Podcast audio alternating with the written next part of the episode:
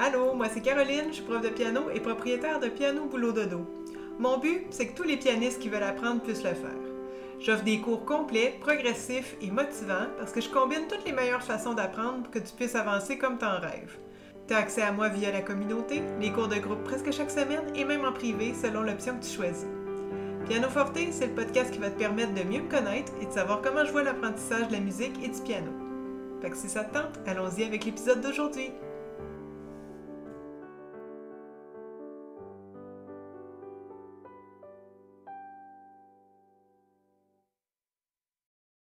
Bonjour chers pianistes, j'ai envie de parler aujourd'hui comme premier épisode de comment j'aborde le piano avec les pianistes qui partent de zéro. Entre profs, là, je pense qu'on s'entend tous pour dire qu'il y a une certaine base qui est nécessaire, un certain tronc commun avant de se lancer dans un style particulier ou dans des pièces plus difficiles. Mais là, c'est pas tout le monde qui peut avoir accès à un prof. Dans ce cas-là, chaque personne fait comme elle peut, selon ce qu'elle trouve sur le web, puis c'est bien correct, c'est bien parfait. Moi, j'encourage tout le monde qui a envie de jouer du piano à essayer de le faire avec les moyens qui sont à leur disposition. Pour ma part, quand j'enseigne, je trouve ça important que mes élèves qui débutent arrivent à jouer des pièces dès les premiers cours. Une petite victoire, hein, c'est toujours motivant. C'est pour ça que les pièces que je choisis dans les premiers mois, dans les premiers niveaux, sont faciles. Si tu embarques dans mon programme, tu vas toi aussi trouver que les premières chansons que tu apprends sont faciles. Puis je suis fière de ça. Il faut que ça soit facile. La première raison pour laquelle je pense que c'est bon de commencer avec des pièces faciles, ben, c'est pour la motivation, justement. Le sentiment de progresser, c'est la meilleure source de motivation qui soit. En fait, ça change complètement ton état d'esprit. Étant donné que tu as l'impression que c'est possible d'y arriver, ben, tu as envie de passer du temps au piano, ici au piano, mais sur n'importe quelle autre activité dans laquelle tu pourrais vouloir te lancer. Puis c'est pas juste moi qui le dis.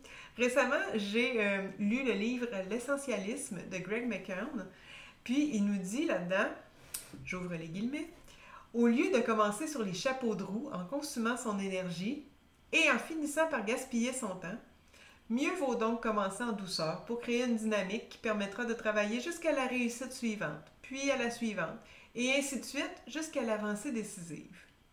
Fermeture des guillemets. Donc, c'est dans le fond, c'est une méthode permet d'avancer presque sans effort. Hein, là, je mets des guillemets aussi à presque, parce que quand même, il faut y mettre le temps, hein, il y a une certaine dose d'effort à mettre, mais le fait de commencer par des choses faciles et de monter de difficultés de façon très progressive, ben, ça garde la motivation, ça permet, ça te donne l'énergie finalement de continuer à chaque fois.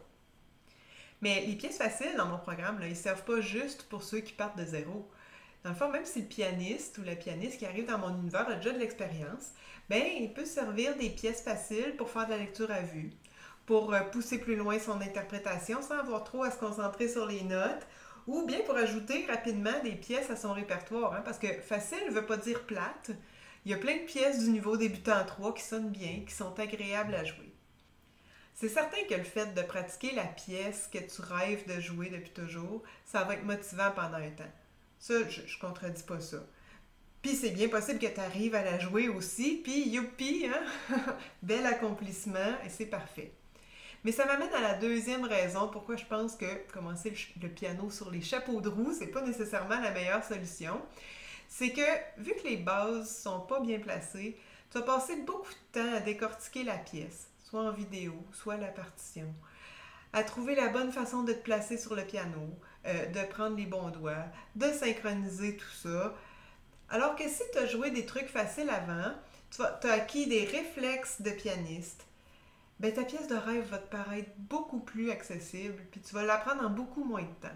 Fait que des fois, la pièce qu'on aborde là, en partant, puis que ça nous prend huit mois de travail, ben si on avait eu fait là, Hein, huit mois de pièces faciles autres, puis qu'on avait abordé la pièce suite à ça, ben, ça aurait pris beaucoup moins de temps, puis on aurait peut-être été, parce que des fois, ce qui arrive aussi, c'est que oui, on est motivé, mais maintenant, on est tanné. On est tanné de l'entendre, c'est long, on a répété les mêmes choses.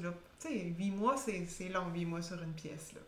Généralement, moi, euh, pour euh, dire qu'on a atteint un niveau, j'estime que d'apprendre une pièce en deux mois, de zéro, on la décortique, on la perfectionne, on ajoute l'interprétation, puis on arrive à la jouer avec un minimum d'erreurs, hein, parce qu'on est humain. Normalement, deux mois, ça veut dire que la pièce est d'un bon niveau pour, pour nous. Plus vite que ça est peut-être un peu facile, on peut se permettre d'avoir plus de défis. Plus long que ça, ça peut être correct aussi. Il y a, y a plein de pièces qu'on peut apprendre en 5-6 mois qui sont pas trop dures pour nous non plus. Mais c'est juste que euh, deux mois, là, je trouve que c'est un bon rythme. On est capable d'en faire plusieurs. Puis justement, comme je disais tantôt, d'avoir, d'avoir été confronté à toutes sortes de difficultés techniques, rythmiques, de la musicalité différente, des styles différents. Donc ça rajoute, ça nous donne beaucoup d'expérience de musicien, puis après ça, plus de facilité à aborder euh, toutes sortes de pièces euh, de rêve qu'on pourrait vouloir jouer. De mon côté, comme je disais au début, j'ai monté mon programme pour que chaque étape soit relativement facile à aborder quand on a fait tout ce qui précède. Mais ça ne veut pas dire que je suis fermée à jouer euh, des pièces qui sont en dehors du programme, pas du tout. J'aime ça quand mes élèves me proposent des pièces qui ont le goût d'apprendre. Ça me donne euh, une idée de, de leurs préférences. Ça m'aide aussi à mieux les diriger pour atteindre ce but-là. Tu sais, je vais prioriser des choses différentes si je vois que la personne veut s'accompagner au piano euh, dans une chanson populaire que si c'est une pièce classique très rapide, tu sais, je vais lui faire travailler des choses différentes pour atteindre son but. Donc, quand, je, quand elle m'arrive avec des pièces qui veulent apprendre, ben Là, je suis franche avec eux autres. Si c'est trop dur, je, vais suggérer d'attendre un peu ou je vais proposer une version euh, adaptée euh, pour leur niveau. Je leur fais un arrangement finalement. Euh, soit je peux trouver la partition originale si c'est correct, si c'est le bon moment pour l'apprendre. Ou bien, ben c'est ça, on y revient un petit peu plus tard, puis on le garde en tête en travaillant les choses qui vont être utiles pour apprendre cette pièce-là éventuellement. Donc, commencer le piano sur les chapeaux de roue, as-tu fait ça, toi? Ou bien tu as été euh, étape par étape? Je suis curieuse de savoir. Tu viendras me jaser si ça te tente. Merci beaucoup d'avoir été là. Si tu as aimé l'épisode d'aujourd'hui, n'hésite pas à me laisser un petit commentaire sur ta plateforme préférée, puis pourquoi pas, partage le podcast avec un ou une pianiste qui t'entoure. Viens me jaser sur les réseaux sociaux, ça me fait toujours plaisir d'avoir de tes nouvelles. Tu peux aussi t'abonner à mon infolette, vas recevoir du contenu qui s'adresse directement à toi, cher pianiste. Tous les liens sont dans la description et on se retrouve très bientôt pour le prochain épisode.